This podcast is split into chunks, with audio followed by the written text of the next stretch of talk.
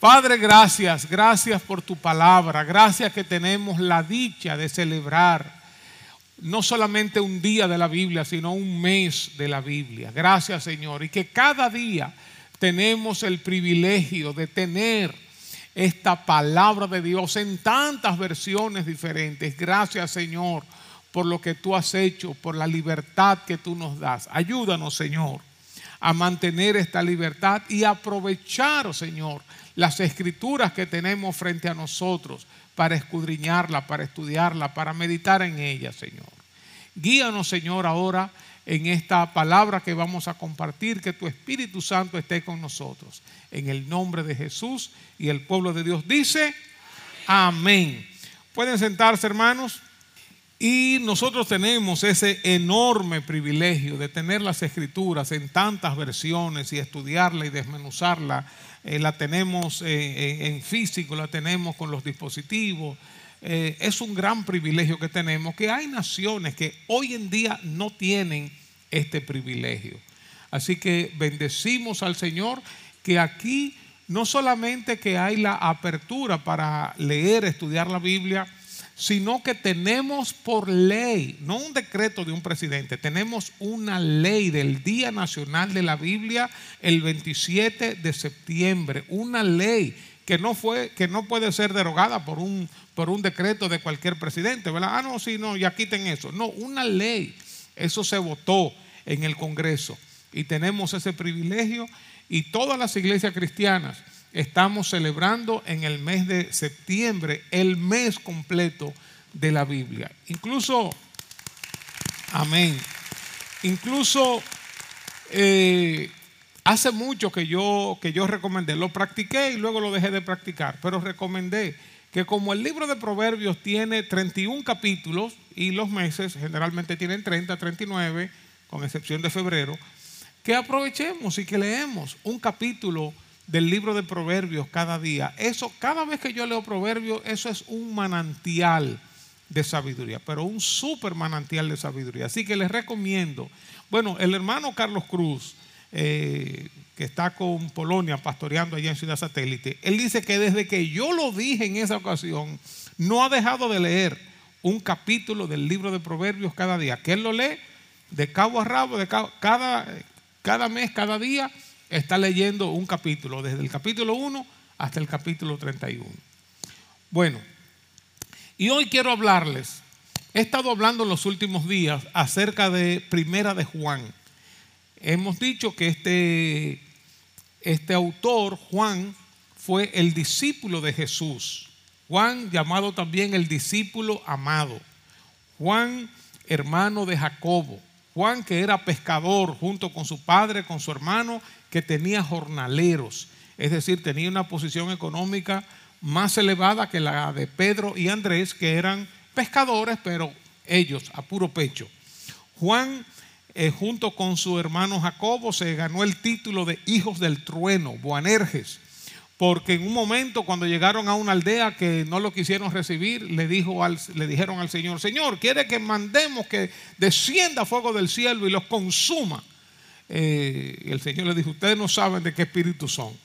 Y los, y los aguantó. O sea, fíjense, no solamente el temperamento de, esta, de estos hermanos, sino también la fe que tenían de que iban a hacer descender fuego del cielo y que, y que iban a ser consumidos esas personas. Juan fue el último sobreviviente de los apóstoles. Eh, todos padecieron y, murieron eh, más, eh, más temprano. Juan ya por el siglo I, año, tenía unos 90, 90 y pico de años, fue desterrado a la isla de Patmos, fue el escritor del Evangelio de Juan, fue el escritor de las tres epístolas que tenemos, primera, segunda y tercera de Juan, y también del libro de Apocalipsis, que recibió esa gran revelación. Él dice en el capítulo 3, versículo 1, miren, no sé si lo tenemos en pantalla, o oh, sí, aunque que yo pensaba que lo teníamos allá también. Vamos a leer del, del texto del centro. Miren cuán gran amor otras versiones dicen, ¿qué clase de amor nos ha otorgado el Padre, que seamos llamados hijos de Dios, y eso somos. Por esto el mundo no nos conoce, porque no lo conoció a Él.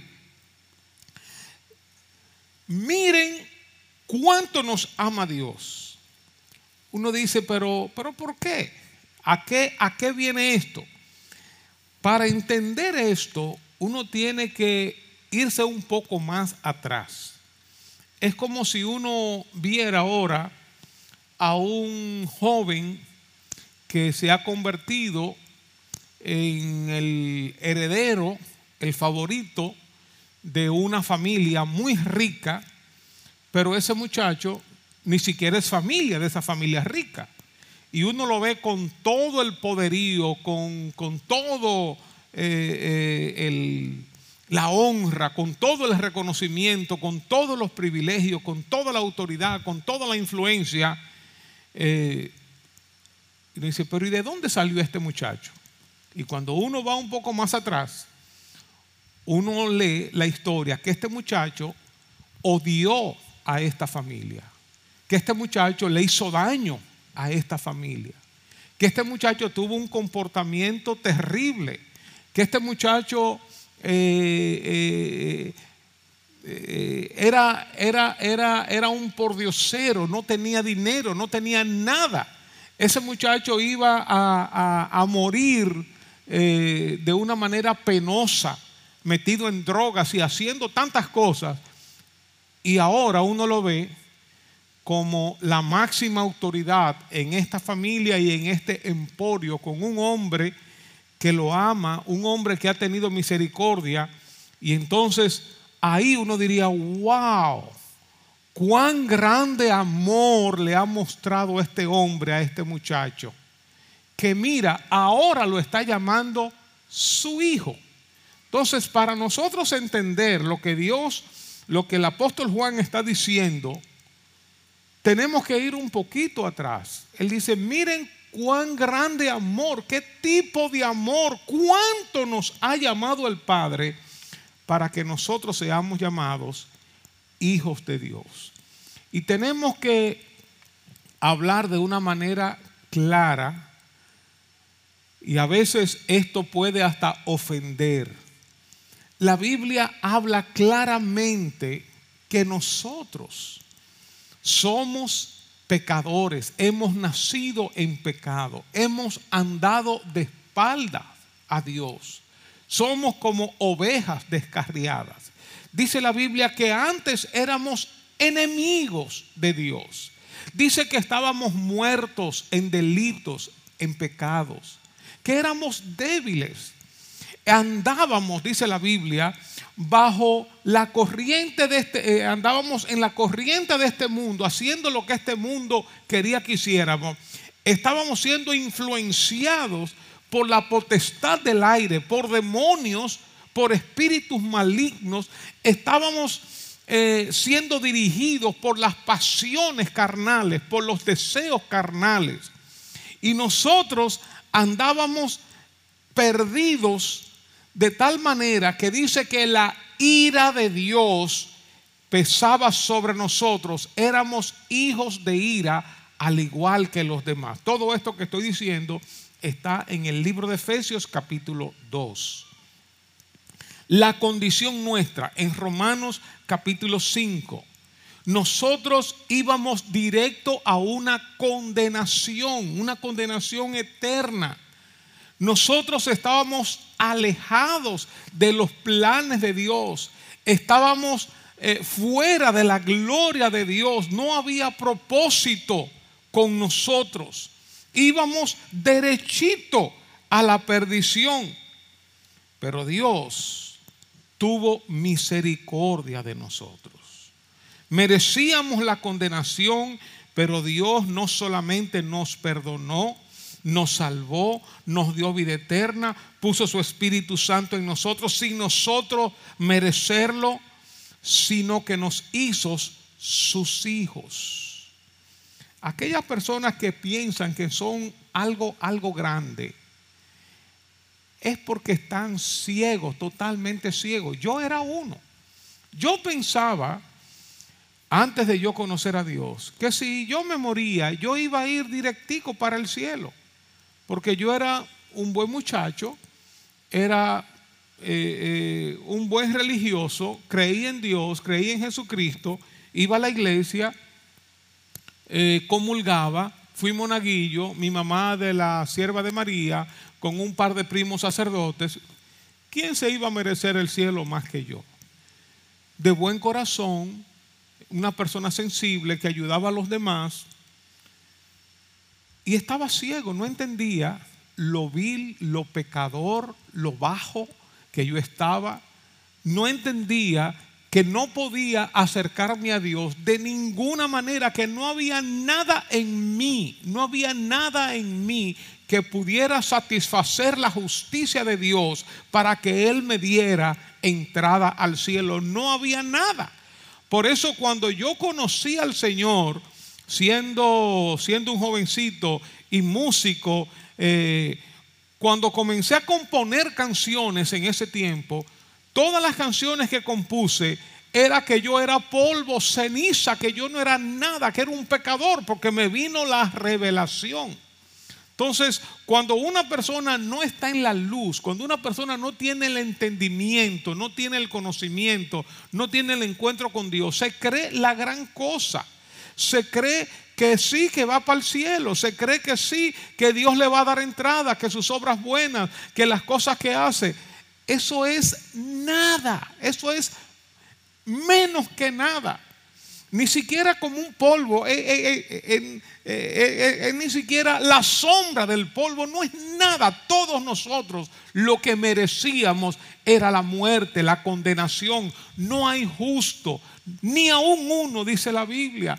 Todos nos hemos descarriado, todos hemos ofendido a Dios, todos. Entonces la condición nuestra, hermano, era una condición terrible, sin esperanza. No había forma de que Dios nos hiciera caso. No había forma basado en nuestras obras, en nuestras acciones. No había forma. Por más que tú te creyeras que eras bueno, que eras buena antes, nada, que buena educación, que buena formación, que fuiste a los mejores colegios o que, o, o que tienes dinero. No, no importa nada que tienes lindo corazón. Nada de eso vale para ser aceptado por la santidad y la justicia de Dios. Nosotros lo que hemos sido es una podrida llaga. Eso es lo que la Biblia enseña acerca de nosotros los seres humanos en Cristo.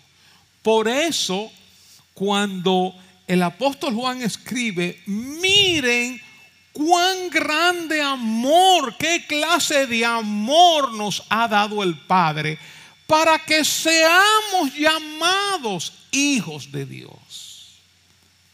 ¿Quién se merece ser llamado hijo de Dios? Nadie merece salvación.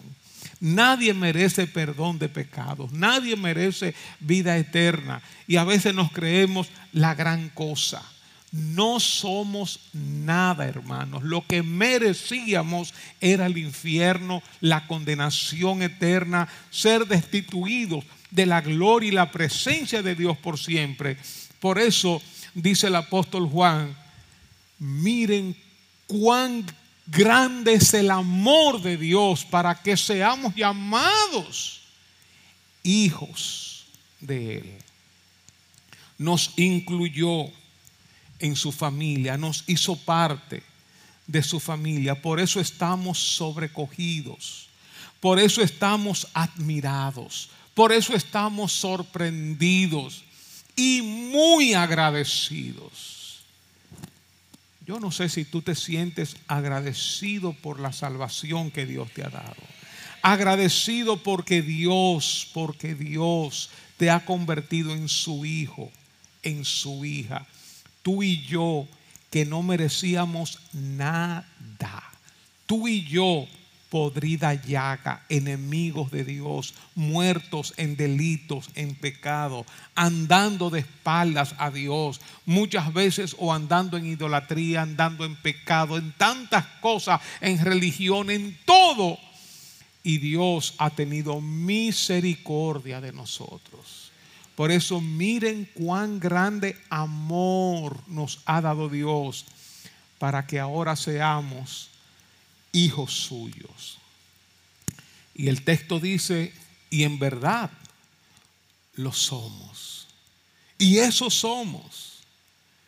Y de veras lo somos, dice la otra versión. Y eso es lo que somos, dice la otra versión. Ahora la pregunta, ¿cómo llegamos a ser hijos de Dios? ¿Cómo una persona de una condición tan vil, tan despreciable, llega a convertirse en un hijo de Dios? ¿Cómo este muchacho que ahora tiene autoridad, que ahora tiene hermosura, que ahora tiene influencia, que ahora tiene poder, siendo un, un, malandro, una persona de, de una conducta odiosa, que le había hecho mal a esta familia, ¿cómo llegó a convertirse en eso? Es la gran pregunta. ¿Cómo nosotros, estando allá lejos, nos llegamos a convertir en hijos e hijas de Dios? ¿Cómo ocurrió esto? Algunos pudieran decir, no, porque yo soy bueno, porque yo, si dices así, seguro que no eres un hijo de Dios. Dice, no, porque yo estaba en esto y yo, no, tú sabes, Dios eh, eh, eh, tomó en cuenta mis acciones, porque seguro que no eres hijo de Dios, seguro, seguro. ¿Sabe cómo nosotros llegamos a ser hijos de Dios?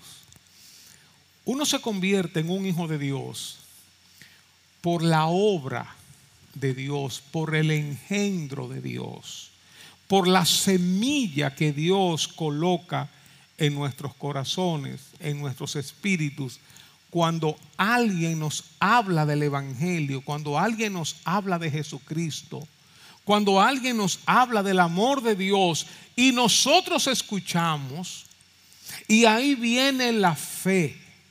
Nosotros ponemos la fe. Algunos dicen que aún esa fe nos viene de Dios. Y yo creo que sí, que hay una combinación entre la parte que nosotros hacemos poniendo el chin de fe. Y Dios entonces completa esa parte. Y cuando escuchamos el Evangelio, no solamente ponemos fe, sino que nos arrepentimos de nuestros pecados, reconocemos nuestros pecados, la luz de Dios viene a nuestras vidas y ocurre el milagro del nuevo nacimiento. Dice el apóstol Juan en el Evangelio, en el capítulo 1 que aquellos que reciben a Jesús, Dios le da poder, potestad, derecho de ser hijos de Dios. Dice que no fueron engendrados por voluntad de carne, de sangre, no, no, no un hijo de Dios no viene por voluntad de un líder, de una persona, de una decisión de alguien. Ahora tú eres hijo de Dios, tú no eres hijo de Dios, tú sí, tú no. No, eso viene por la voluntad de Dios, la obra de Dios en nuestras vidas y nos hace nacer a una vida nueva, perdona nuestros pecados y nos convertimos en nuevas criaturas. De ahí la importancia de escuchar la palabra. Y de ahí la importancia de que nosotros hablemos la palabra a otras personas para que les surja la fe, les surge el arrepentimiento y así como nosotros hemos tenido un encuentro con Cristo y tenemos vida nueva, que así esas personas reciban el esperma, que reciban la vida, que reciban la semilla del Espíritu en sus espíritus y nazcan de nuevo. Les resplandezca la luz. Cuando tú hablas el Evangelio, cuando tú hablas de Jesucristo, tú abres una puerta de posibilidad, una puerta poderosa para que Dios se manifieste en esa vida, así como se manifestó en nosotros. Él nos hizo nacer de nuevo. Por eso nosotros somos ahora nuevas criaturas. Esto no es un asunto de religión. Esto no es un asunto de seguir una serie de normas, de reglas en una iglesia. Claro que hay normas y hay reglas, pero es mucho más que eso. Es que la vida de Dios ha sido sembrada en nosotros. Y esa vida de Dios comenzó a surgir desde adentro hacia afuera. Por eso es una de las razones que yo digo, yo creo en el cristianismo, porque Él me ha transformado, Dios me ha transformado desde adentro hacia afuera. Mi vida desde jovencito, yo me la pasé tocando piano en orquestas. Yo me la pasé tocando piano en fiestas. Esa era mi vida, ese era mi mundo. Claro que estudiaba, claro que tenía mi familia, eh, con mi mamá, con mi hermana, mi papá había muerto. Eh, pero esa era mi vida. Cuando yo conocí al Señor, que esa semilla se sembró adentro de mí, yo comencé extrañamente a sentirme mal en las fiestas. Es más, al principio cuando yo asistí a la fiesta y estaba tocando y haciendo un solo en, una salsa, en un merengue, lo que decían era, y ahora con ustedes, eh, Rafael Montalvo, el evangélico. Yo, el evangélico era que me presentaba. En una fiesta. Pero yo comencé a sentirme mal. Y recuerdo cuando, cuando, cuando comencé a hablar con el director y los demás, mire que yo tengo que salir de aquí, yo, yo, yo, yo no puedo. Ellos no entendían, ellos no entendían. Y yo me acuerdo todavía cuando salí de la orquesta, al otro día que estaba en la universidad, me acuerdo incluso por dónde estaba caminando allí en la UAS, yo, yo, yo me sentía que iba caminando como a dos metros de altura, así como, como en el aire, de la alegría tan grande que yo tenía. Antes yo hacía cosas negativas, pecados, que cuando ahora las hacía me sentía mal. ¿Por qué? Porque había nacido de nuevo, una semilla se había sembrado en mí. Por eso, una persona que dice que es cristiana, que dice que es cristiana y no es cristiana nada, no sé si ustedes oyeron, que dice que eres cristiana a tu manera, dice eres cristiana a tu manera, con un piecito adentro y el otro afuera. No, no es nada. No es nada. Dicen que son cristianos, pero siguen rompiendo, haciendo de todo en el mundo, el vocabulario, y hacen de todo. Parece que la vida de Cristo, la semilla no se sembró ahí. O si la sembraron, miren, la mataron, se la comieron y la sacaron fuera. Cuando nosotros nacemos de nuevo, hay una nueva vida. No somos perfectos. Como siempre hemos dicho, vamos en un proceso de crecimiento, de santificación, apartándonos del pecado y acercándonos más y más a Dios. Las cosas que antes hacíamos ya no las hacemos más. Las enemistades, eh, las palabras, eh, los programas, el vestuario, todo lo que hacíamos antes, comenzamos en un proceso de cambio y de transformación. La gran pregunta es, ¿Eres un hijo de Dios? ¿Realmente tú eres una hija de Dios? ¿Has nacido de nuevo? ¿O tú tienes un vocabulario cristiano, un léxico cristiano? Vienes los domingos aquí a la misa evangélica, da tu ofrenda, ¿verdad? Cuando te acuerdas, y qué bueno que aquí no se recoge ofrenda. Dice, ay, qué maravilla, porque aquí no. Y viene a tu misa evangélica y calla tu conciencia. O tú has nacido de nuevo, has tenido un encuentro con Cristo, eres una nueva criatura. Miren cuál amor nos ha dado el Padre. Que somos llamados hijos de Dios. Y esto de verdad lo somos. Somos hijos de Dios. Como la mayoría de la gente no conoce a Dios, tampoco reconoce lo que somos. Esa es la, la NBLA. Dale, dale para arriba para. Ah, esa es la, la nueva Biblia, Biblia vida, viva. Es esta, ok. Por esto el mundo no nos conoce, porque no lo conoció a Él. Por esto el mundo no nos conoce. Quienes ocupan los cargos, quienes están en autoridad, quienes son reconocidos por el mundo, quienes son alabados por el mundo. Y Pablo dice que nosotros, la iglesia de Jesucristo, los cristianos, dice, hemos venido a ser como la escoria, la basura del mundo. La gente no, no aprecia lo que hay en nosotros de Dios, no, no, no valora eso. ¿Por qué? Porque el mundo no conoce a Dios y por transferencia no nos conoce a nosotros, no nos, no nos valora. Entonces, no busquemos la valoración del mundo, que el mundo nos reconozca. El mundo no nos va a reconocer.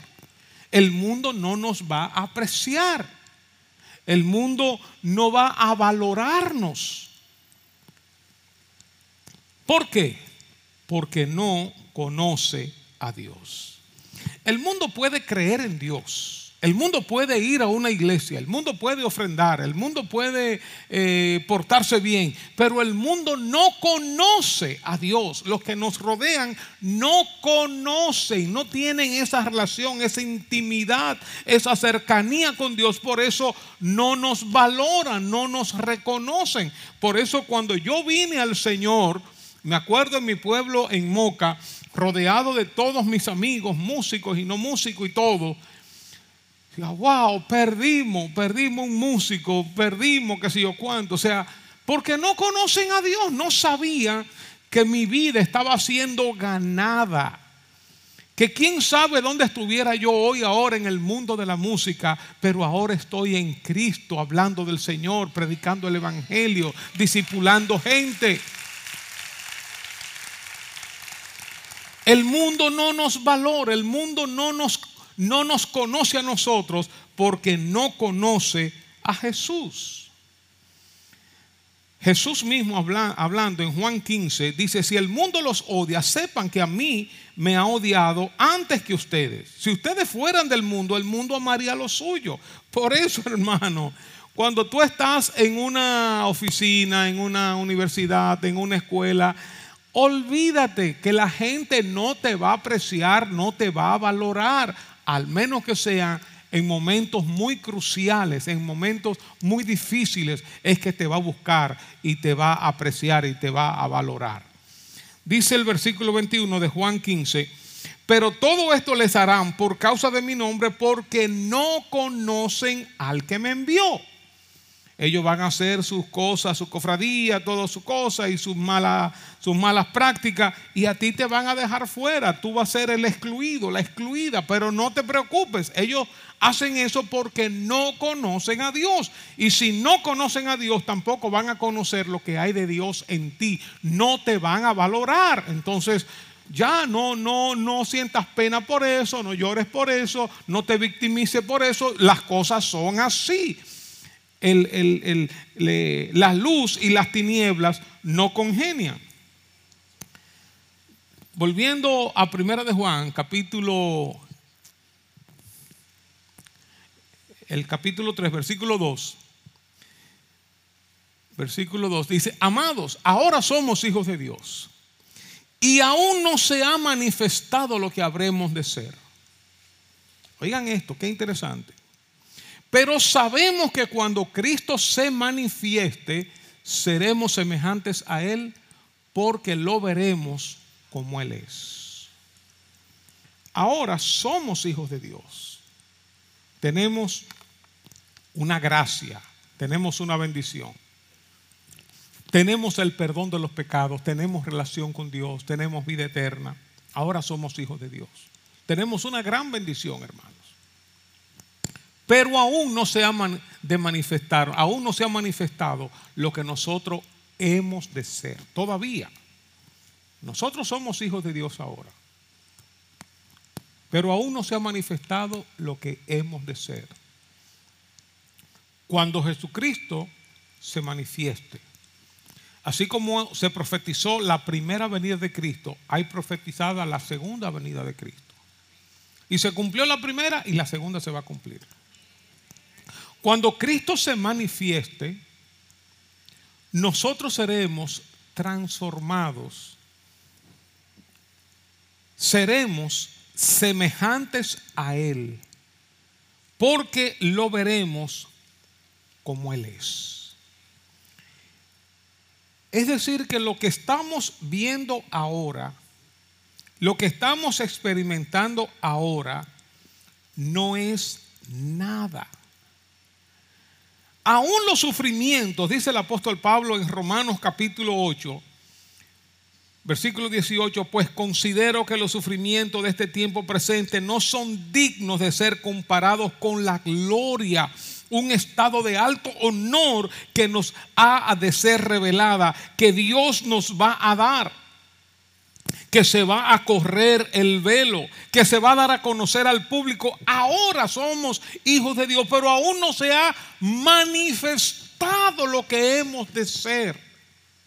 Y no solamente esto, sino que dice en el versículo 19, Romanos 8, otra vez, porque el anhelo profundo, el anhelo ardiente, con una expectativa que hay, que, tiene una certeza de cumplimiento, porque el anhelo profundo de la creación es aguardar, está esperando con afán, con expectación, es aguardar ansiosamente la revelación de los hijos de Dios.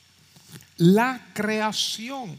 Y yo no sé si la creación aquí se refiere solamente al planeta Tierra o se refiere a los planetas, al universo. Hermanos, yo no sé cómo decir esto sin que parezca orgulloso, vanaglorioso, pero la creación está expectante, esperando la manifestación tuya, la manifestación de nosotros como hijos de Dios lo que vamos a hacer, lo que vamos a tener, la gloria que va a ser manifestada sobre nosotros. Ahora nosotros estamos, somos hijos de Dios, pero es como, como si tuviéramos adentro de la tierra, en una mina lleno de sucio, lleno de lodo, lleno de tierra, eh, eh, eh, viendo como en oscuridad, como en penumbra, pero de ahí, y, no es correcta la comparación, de ahí se va a sacar a esas, a esas personas y se le va a vestir con traje blanco, se le va a rendir honores,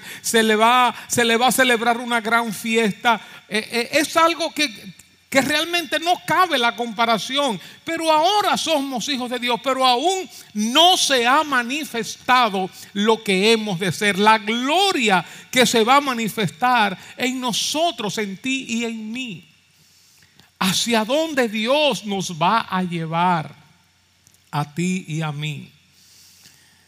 Después de resucitar, Jesús anduvo con sus discípulos, habló con sus discípulos, se transportó a grandes distancias, así en segundos, rápidamente, eh, comió con ellos. En un momento ellos estaban encerrados en una habitación, traspasó las paredes, fue levantado, fue llevado al cielo, no estaba limitado por las leyes físicas humanas de aquí. Tú con un cuerpo glorificado, semejante al cuerpo de Jesús, hermanos, la gloria que en nosotros ha de manifestarse. La creación está expectante, esperando la manifestación nuestra. Yo creo que ustedes no están entendiendo esto. Como diría, como diría Newton, no, no, es que ustedes no están entendiendo esto. Ustedes no están entendiendo esto que nuestros cuerpos ya no van a estar sujetos a la maldad. Que nuestros cuerpos ya no van a estar sujetos al pecado, a las tentaciones. Como me decía un hermano ahorita cuando íbamos, entrando, como que uno se va como, como desarmando, como en la medida que, que el tiempo pasa. Hermanos, nuestro, nuestro, nuestros cuerpos serán restaurado a la gloria del cuerpo del Señor Jesús. Nosotros no tendremos ya tentaciones, inclinación al pecado, a la maldad. Podemos mirar a las otras personas sin envidia, sin egoísmo, sin lucha de poder. Podemos tener relaciones absolutamente sanas, santas, puras, podemos, podremos comunicarnos claramente, tendremos un conocimiento súper ampliado, no el escaso conocimiento que tenemos ahora, como dice Pablo, que ahora conocemos oscuramente, en parte, pero después conoceremos como somos conocidos. Dice la Biblia que en ese, que en ese nuevo eh, eh, estado, ese nuevo, eh, esa nueva edad, esa nueva era que vamos a vivir, ese nuevo tiempo que vamos a vivir, dice que no habrá pecado, no habrá muerte, es decir, no habrá enfermedades, no habrá aflicción, no habrá clamor. Señor, ayúdanos. No habrá llanto, no habrá dolor. No habrá corrupción, no habrá maldición, no habrá oposición satánica ni demonios. Tendremos la presencia, la gloria de Dios con nosotros. Viviremos en esa gloria de Dios. Ahora somos hijos de Dios, hermano, pero aún no se ha manifestado lo que hemos de ser. Lo que nos está esperando es glorioso.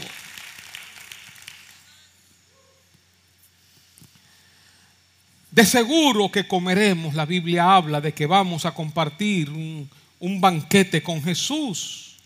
Estaremos con los demás, reiremos, nos contaremos anécdotas, historias. Tendremos amistades de, eh, eh, de, las viejas amistades, de las nuevas amistades. Gozaremos santamente, sanamente, viviremos en santidad.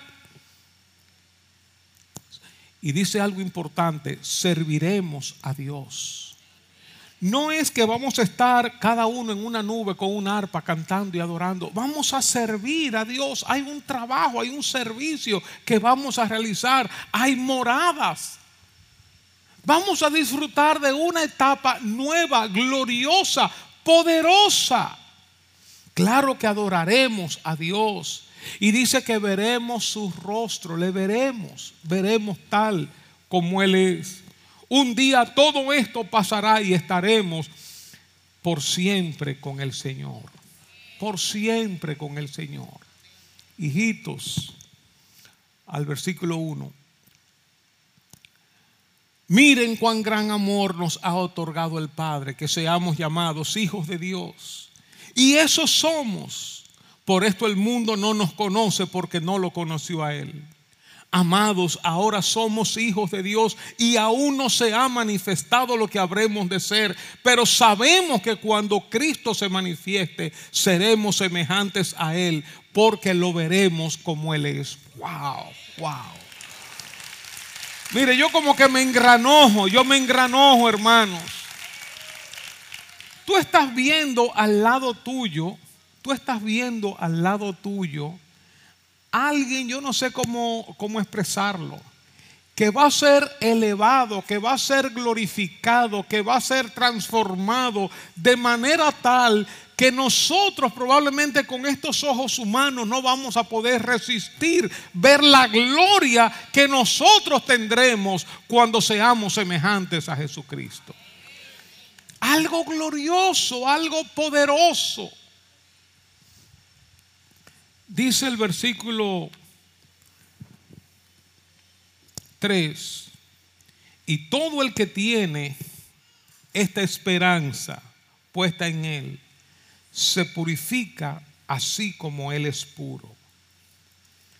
Todo el que sabe que un día esto va a ocurrir, que nos vamos a ver con el Señor, que vamos a estar con el Señor, que vamos a ser transformados, que nuestros cuerpos serán glorificados, que viviremos en, una eternidad con Dios, sirviéndole, alabándole, gozándonos, disfrutando en un nuevo cuerpo, en un nuevo hábitat. Todo el que sabe esto se purifica a sí mismo, así como Él es puro. Todo el que sabe esto no anda a sus anchas, no anda haciendo lo que le da la gana, no anda eh, eh, eh, viviendo en pecado, se aparta del pecado, se santifica, se santifica, se purifica, no anda en maldad. Sabe que un día se va a juntar con Jesucristo, sabe que un día va a tener que rendir cuentas a Jesucristo, sabe lo que le espera Dice en la misma carta de Juan, en el capítulo 2, al final, el versículo 28, dice, ahora, hijos, permanezcan en Él para que cuando se manifieste tengamos confianza y no nos apartemos de Él avergonzados en su venida. Si Jesucristo viniera ahora, ahora, ahora mismo, correríamos hacia Él gozosos de que ya vino por fin o nos alejaríamos avergonzados. Ay Señor, las cosas que yo hago, las cosas en oculto que hago, cómo trato a los demás, cómo hago. Señor, espérate, dame, dame un chancecito más, aunque sea, dame una semanita para yo arreglar mi vida. ¿Nos alejaríamos de Él avergonzados o ahora, ahora en estos momentos estamos listos para recibir al Señor? Decir, Señor, ahora estoy listo para encontrarme contigo. Todo el que tiene esta esperanza se purifica a sí mismo, así como Él es puro. Y veremos la manifestación gloriosa de los hijos de Dios, hermanos. Ponte de pie y dale gracias a Dios por lo que Él ha hecho en este tiempo, pero por lo que hará.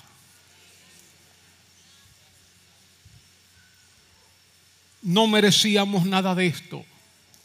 Estábamos en pecado, en idolatría, en maldad,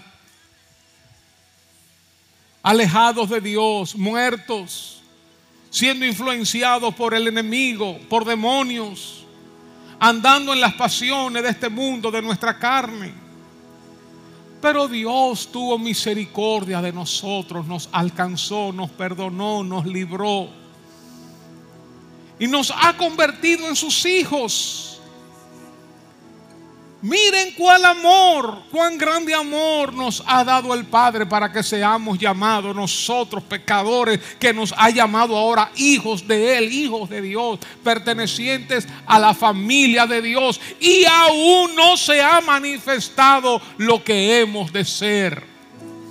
Porque cuando Él se manifieste, seremos semejantes a Él, porque le veremos tal como Él es. Dale gracias a Dios.